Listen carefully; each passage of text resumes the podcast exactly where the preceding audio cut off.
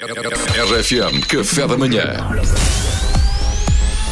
Informação privilegiada no Café da Manhã. Vamos então, Luís. Vamos a isto. Vamos a isto. Meus caros, o meu tema para hoje eh, não era este, eh, mas eu cruzei-me com uma notícia no público que automaticamente passou para o topo das minhas prioridades. Esta notícia literalmente abalou todas as minhas convicções enquanto ser humano e enquanto ser pensante.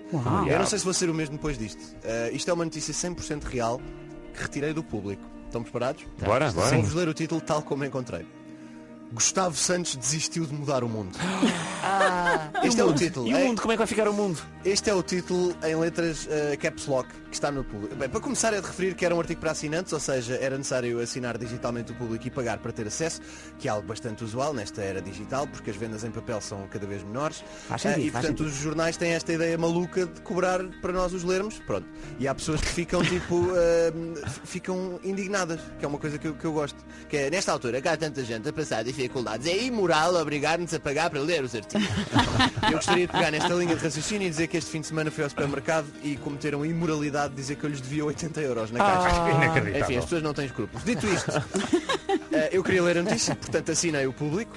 Só para ler esta notícia. É mentira, fui ao Google e encontrei um site menos conhecido que tinha a notícia aberta e, e juntei tudo das duas, aquelas quatro linhas que ainda dá para ler do público sem pagar. ler todas as quatro Depois entrei fade out, sabes, começa a entrar uma coisa a dizer que não pode. É uma nuvem, é uma nuvem. Exato. É que o resto, o resto está na nuvem, Yeah, percebes? já li meia última palavra, meio comida e fui ao outro site da Infocul que dava para ler na- à, à pala e juntei tudo.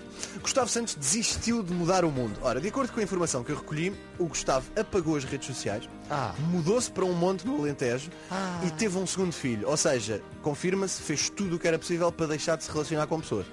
Se as primeiras duas não chegassem, o recém-nascido deve resultar. Isso é o meu sonho, até agora Exatamente.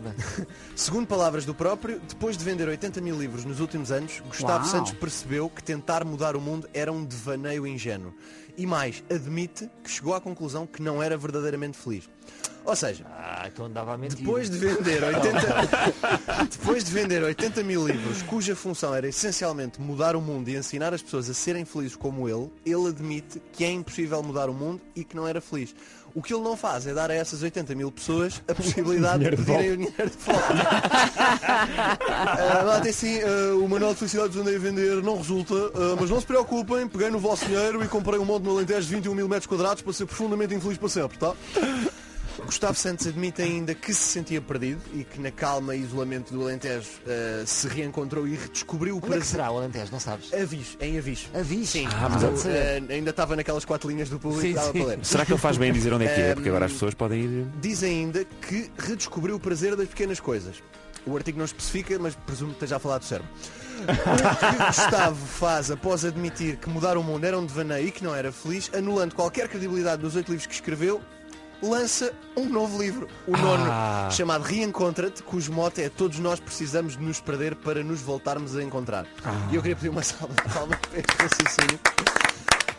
É porque Eu ele precisa de construir um anexo ainda. Eu pergunto, depois de oito livros sobre como viver as nossas vidas, nos quais o próprio autor admitiu estar enganado e perante o lançamento de um nono livro a tentar também ensinar-nos como viver as nossas vidas, não será a altura de colocarmos a hipótese de que o Gustavo não sabe bem o que está a fazer?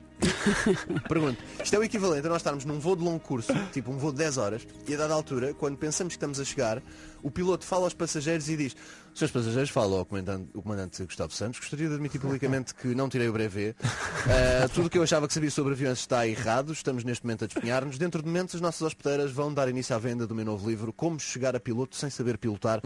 Todos nós precisamos de nos despenhar para a equipa de buscas encontrar os destroços. Em nome de toda a equipa de Gustavo Santos Airlines, desejamos uma queda agradável. Dito isto, vocês poderão estar a pensar o Gustavo Santos é menino para tirar os cornos. Não creio, não creio, não creio. Antes de mais, isto não é nada pessoal. Eu estou a desconstruir uma notícia com a qual me deparei. E segundo, não creio porque ele desligou-se das redes. Logo, ele não vai, Não vai eh, ver. não vai ver nada disso. Se ele vier reclamar do que disse, é sinal que se reconectou nas redes e, portanto, o seu nono livro também está errado. Mas, ó, ó, Luís, sabes, sabes que isto dá na rádio. Sim, mas quer dizer, mas, Pá, em É, avis. Mas o que é? mas Nós viramos Não é em avis. não é em avis, é num monte em avis. Ah, num monte. Sim, Portanto, pá. se ouvir, então aí pode escrever o décimo livro, cujo título será Reperde-te, todos nós temos uma casa no Alentejo para pagar. Obrigado, Luís, por essa informação Pronto, privilegiada. eu achei que isto merecia.